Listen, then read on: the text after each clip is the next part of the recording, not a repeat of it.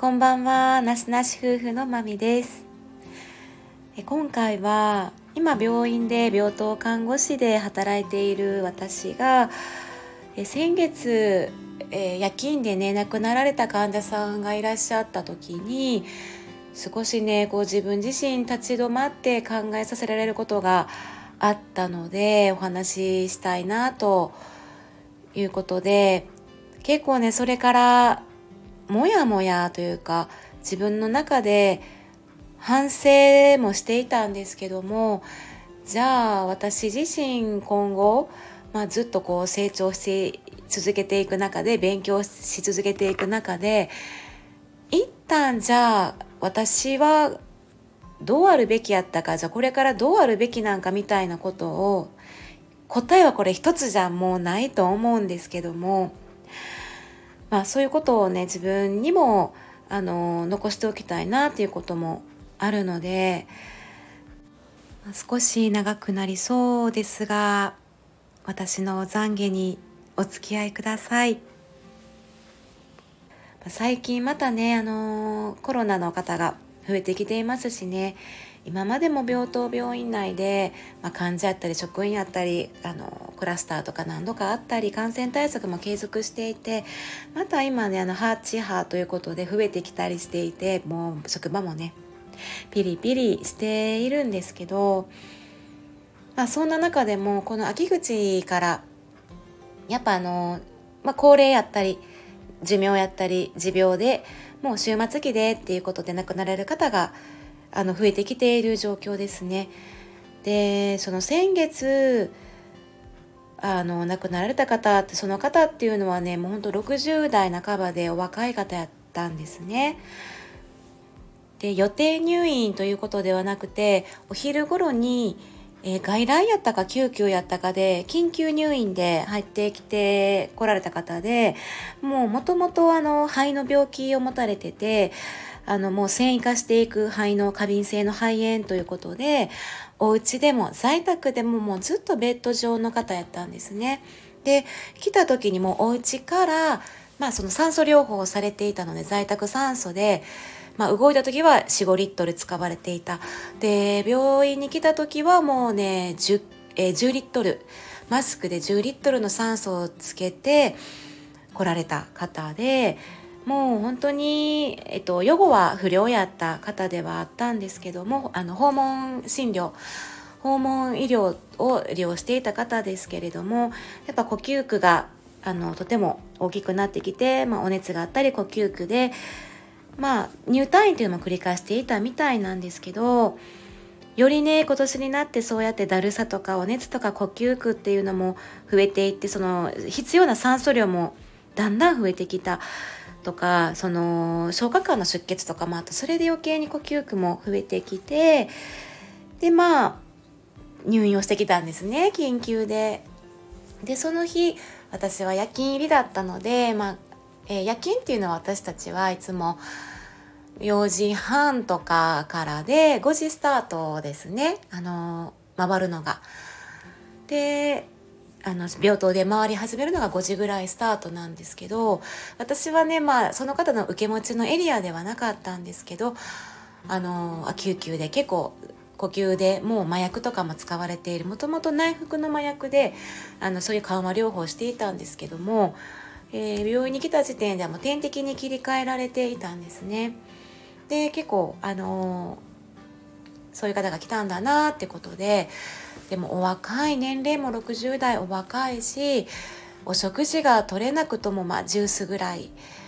あの出されていましたけどもでも会話は普通にできる方で自分の治療というのも大体理解されているんですね病識もある方であの麻薬の量とかもこれぐらいの量では自分はあの楽になれるとかえそういうことまで、えーえっと、自分の意思で伝えられるような方やったんですね。ただ肺の状態がもう蜂の巣状態で進行していてそのステロイドで治療していてどうこうっていうそういう期待できる状況ではなくってもうむしろ終末期で呼吸苦を緩和しながら苦しさを和らげながらどういった風にどんな風に見とっていくのかっていう状況治療をね頑張る時期ではなくて苦痛を緩和してあげることが一番本人にとっていいんじゃないかっていうふうに家族様にはねご説明をされていたんですね人工呼吸器とかもねもう苦痛を伸ばすだけだというふうに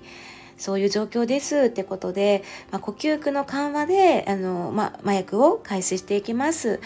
で数日、週単位でもうお別れになる可能性もありますよっていうことをお伝えされて、まあ、もともと在宅から入院してきたので、そしたらまあ、看取りということは在宅で看取りを希望されるんでしたらそのように調整しますけどっていうことをやったんですけど、その時ね、家族様、まあ奥様やったんですけど、もう希望されなかったんですね。もうあの病院で看取り、ま、看取ってくださいっていう状況を選択をされたということで、で私はその日夜勤で違う気持ちのエリアを持っていて情報としてはまあ麻薬を言っていて苦痛緩和していますでもお若い方でのお話も今できる状態でレベルもあの覚醒状態でねあの落ちていないというところで、えー、すぐにですねえー、やっぱり18時ぐらいになるともうお食事なんですね。でお食事の準備を病棟の患者さん必要な方にはね準備やセッティングやその中でもあのコール対応やったりして結構その18時とかご飯時って本当にバタバタするんですよね。なのでまあ必要なあの時間内で必要なことを私たちはやっていく中でもちろんあのまあ患者様が呼ばれたことで必要な処置とか対応っていうのを行っていくんですね。でその時もやっぱりえー、もうすでに本人さんは、まあ、苦しい呼吸苦っていうのは訴えられていたんですね夜勤始まる前からあの呼吸苦があるのでってことを聞いていて、えー、その際にはあの時間指定で落としていた麻薬の量っていうのをあの一時的にね早送りをしたりとかえっと、これぐらいまではあの増やしてもいいですよっていう指示の中で対応していたのでそういうやり方で、まあ、呼吸区っていうのは消えるものではなかったんですね。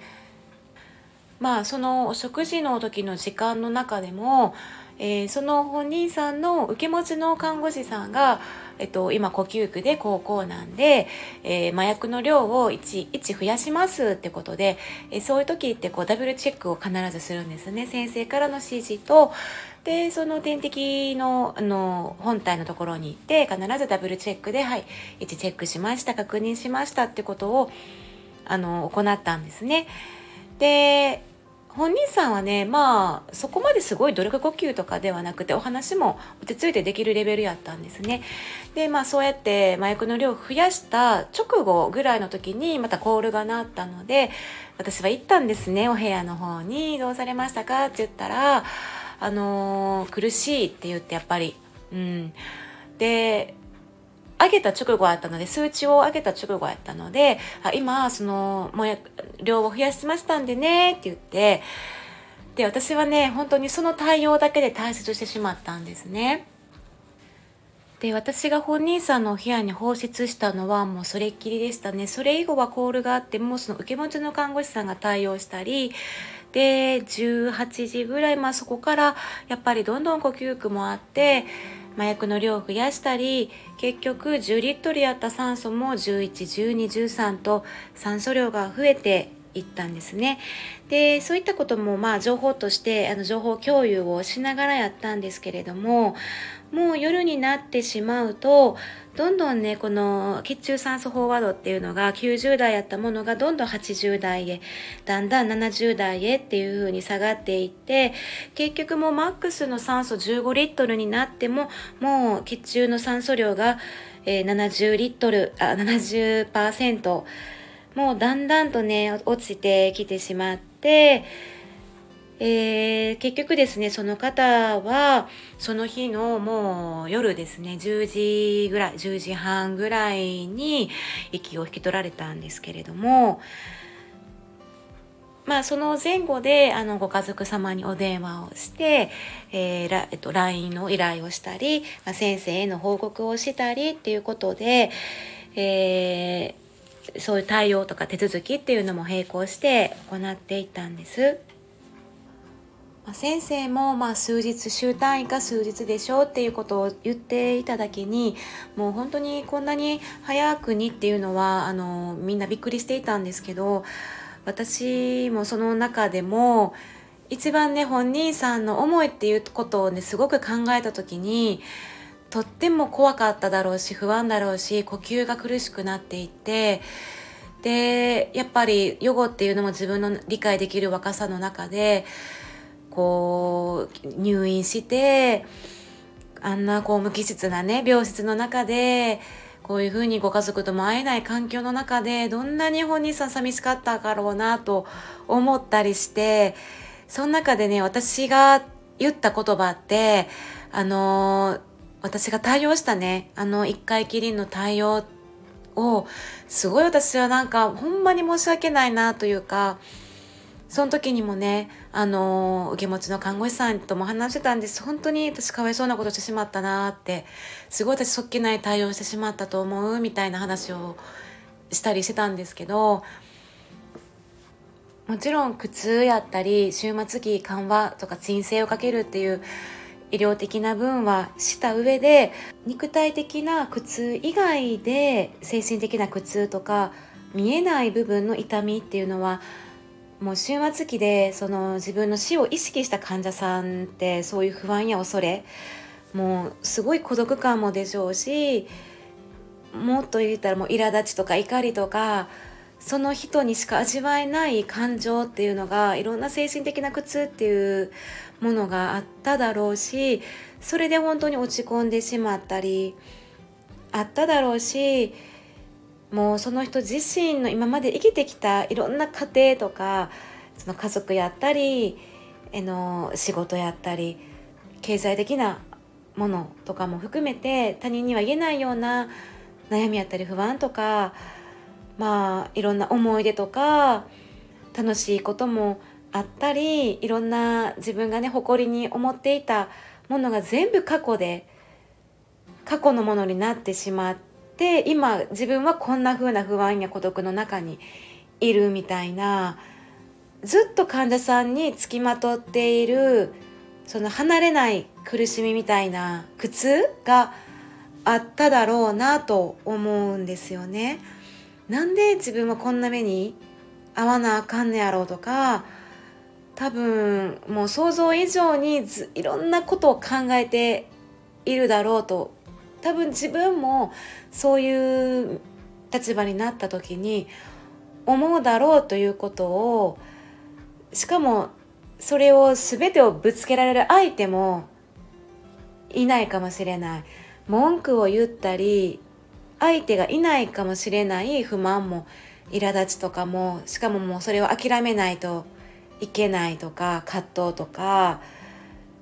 何かをこれを信じさえすれば救われるっていうものもなかったりしますよね。でどんどん今まで当たり前だったことが全てができなくなってしまう自分の体も動かなくて苦しいし苦痛だし精神的にも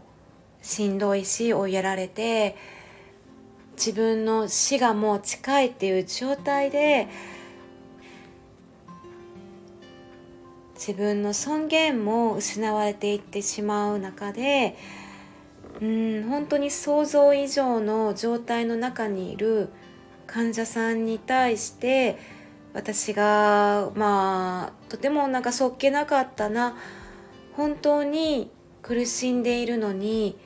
そういうふうに言われて出て行かれた。退出されて一人にさせられた苦しい自分は苦しい。っていう状態を思った時に本当に患者さん本当に寂しかっただろうし辛かっただろうなって思ったんですよね。で今までにない後悔というかとても私自身も本当にショックを受けていましたやっぱ自分が健康ではなくなった時誰かのサポートが必要な時っていうそれが本当に自分がその身にならないとわからないことでもそれってどんないろんな本に書いていることで頭ではわかるんですよね。病気ってやっぱいろんな人の世話を受けないといけない食べることも難しかったら食べさせてもらわないといけないし洗面とか歯磨きとか顔を洗ったりもできなければ全部その用具を用意してもらってでその片付けもしてもらわないといけない。着替えだってやってもらわない。体が置かなかったら全てを任せて自分の体を動かしてもらって着替えさせてもらってトイレもお手伝いがいる抱えてもらう。必要ならおむつも交換してもらわないといけないお風呂だって頭も自分で洗いな洗ってもらわないとでも毎日なんてそんなの洗ってもらえないから何日かに1回とかでもそれすらももう世話してくれているんだからと何から何まで世話にならなければもう生きていけない。今までできていたことが自分ではもうできない。その惨めさとかあとやっぱ羞恥心っていうものもあって恥ずかしい惨めなそれが毎日繰り返されてもう自分がこう守り続けていたそういう自分自身とか誇りとか自尊心っていうのを、うん、それにそれで支えられて自分が立っていられたのにもうその尊厳すら失われてしまって自分が別の人になっていくようなその怖さとか屈辱的な気持ちとかでもその苦悩を誰が分かってくれるかっていうその失望感みたいなそれを救えるものって人っているのかっていうぐらいでもそういうことって一度はあまあこういう職に就く上でやったりねまあこういう関係のうん関わる人っていうのは聞いたことがある頭では分かっているつもりかもしれないんですよね。けれども私は一旦立ち止まった時に本当にそんな状況の中でずっと生活してきていて本当の人生を終える時のその人の苦しみに寄り添えていたのかって思ったら絶対にそれはできていなかったなっていうことをね本当にもうドンと突きつけられたんですね。例えばもし私が病気になって本当に身の回りのお世話っていうのを誰かに託さないといけない時ってもう絶対にやってもらうっていうことに対して申し訳ない恥ずかしいとかもう屈辱的とかもう悲しみあの落胆とかもうとにかくネガティブだとは思うんです。それに対してもう純粋にありあの嬉しい喜びとかことはないと思うんですね。まあ、ありがたい感謝の気持ちはあるんですけど、申し訳なさとか恥ずかしい気持ちがもう大きいと思うんですね、割合的には。だけれども、それをしないと自分は生きていけないってなった時に、もうそれは世話をしてもらわないで済むんやったら、本当はしてもらいたくない。本当は自分で全てしたいけど、その自分が今できないんだから自分のことができない。これを拒否してお断りしたらしたら私は生活できないし生きていけないんだからもうそれはしょうがないってなってしまうと思うんですもう自分のこの気持ちっていうのは殺してしまわないともうしょうがないと諦めてしまわないと恥を忍んでもう世話をしてもらうもうそれ以外にはないって自分の気持ちをもう2の次3の次もう殺してしまわないと生きていけないそんな風になった時にじゃあ私って何のためにこれ生きてんねやろうってうん苦悩することになると思います。これはただこういう風に障害需要えっ、ー、と障害とかをまあ、病気とかね死の需要っていうふうにいろんな需要の段階っていうのがもう心理分野では言われてて 勉強するんです。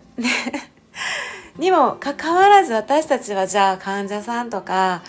そういう目に遭っているそういう状態にいる人たちの本当にその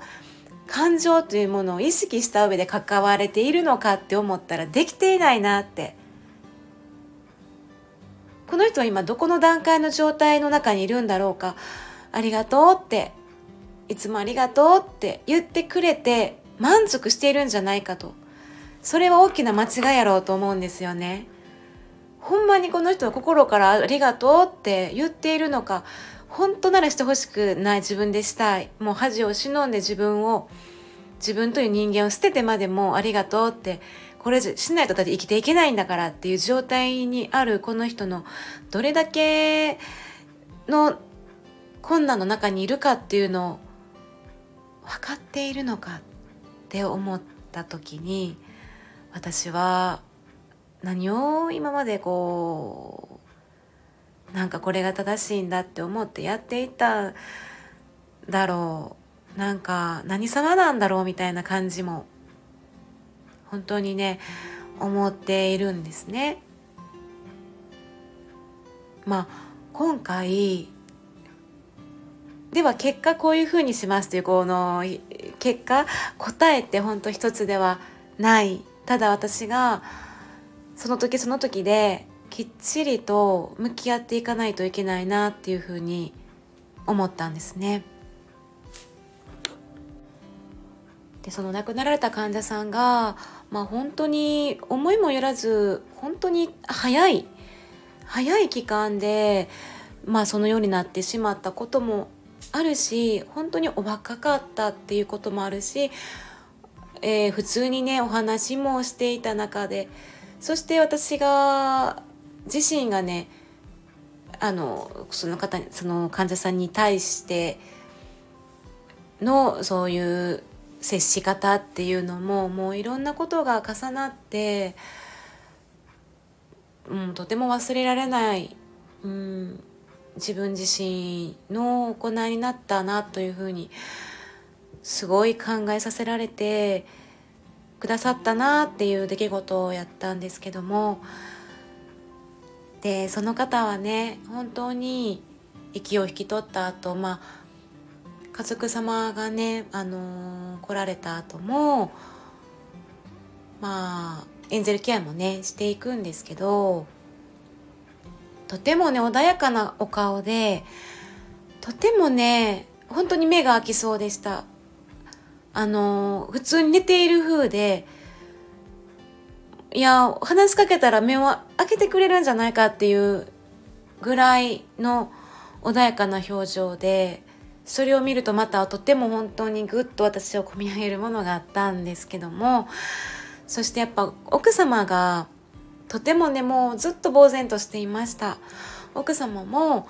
まさか今夜お別れになると思ってなかったと思います。家に帰って家で見とるっていうことをもう希望されなかった。ってことは数日間でもまあ面会でまた会えると。思っていたと思いますし最後はいつかはわからない何時間もわからないけれどももう自分の選択としてそれを選んだ。だから最後のお別れ息を引き取る瞬間自分はそこにいないかもしれないという覚悟できっともうあのお家で見とるのは希望されずに病院でっていうことを選択されたんだけれどもまさかもうこんなに早いお別れと思ってなかったと思います私も奥さんの立場だったらすごいショックだったと思うしすごい後悔していたんじゃないかなと思ったんですねこれでお家に戻っていたらお家で本人さんも自分の家で慣れ親しんだところで家族とも会えるし最後の最後まで家族と一緒に入れたんじゃないかなって思ったんですね。なのでとても私はあのー、まあ、これから本当に多子社会でどこで自分は亡くなるっていう時にもう病院ってあの決まってますからね。みんながみんな病院とは限らずこれからはもう在宅在宅の時代なのでいかに自分のお家でしかも家族さんのいるところでっていう風にまそれがどれだけの望みを最後叶えられる人がいるんだろうとか思ったりしてうーん自分の力なんて本当にないに等しいぐらいちっぽけなものではあるんですけど、まあ、とても考えさせられる出来事でした。今回の方は呼吸器の方でしたけどやっぱり緩和ケアってそういうがんがんの疼痛末期がん患者さんとかっていうのももう緩和ケアとかセデーションとか鎮静っていうのはされているんですけどその痛み自体疼痛の痛み自体を取ることはできてももういるだけでの苦痛身の置きどころがない苦痛っていうのがあるんですよね。多分その疼痛を取り除いたけれどもそれ以外のじゃあこのもうだるさだるさが苦痛もうこの足がこの右のここがもう苦痛で仕方ない。これを取ってくれ。この圧迫感がしんどい。これを取ってくれ。っていう身の置きどころのない苦痛やったりそれ以外の精神的なそのスピリチュアルペインっていうふうにも言うんですけど社会的なものもあるだろうしあのいろんな身の回りとの関係性やったり家庭の問題家庭的なものとか経済的なもの精神的なもの目に見えない霊的なものの苦痛っていうものはもうゼロにはならない。耐えていくものはないと思っているその上でその人の自尊心とか尊厳とかをまあそうやって脅かされていく中でもうそれにも耐えられない。そのそれに苦しんでいる患者に対してでその患者自身のだんだんその人間性とか人格すらも変えていくような状態の中でその中での緩和っていうのをとてもすごいもうテーマだし考えさせられるなともう本当に切っても切れない今後のこれからも今もですし今後の、うん、自分自身と向き合うべきことだなっていうふうに思っています。はいということで今回は私の懺悔ではありましたけどとてもね大きな気づきもありましたし何かの共有できるものがあればなという思いもありましたはい。ということで長くなりましたがここまで聞いていただきましてありがとうございました。ではまみでした。さようなら。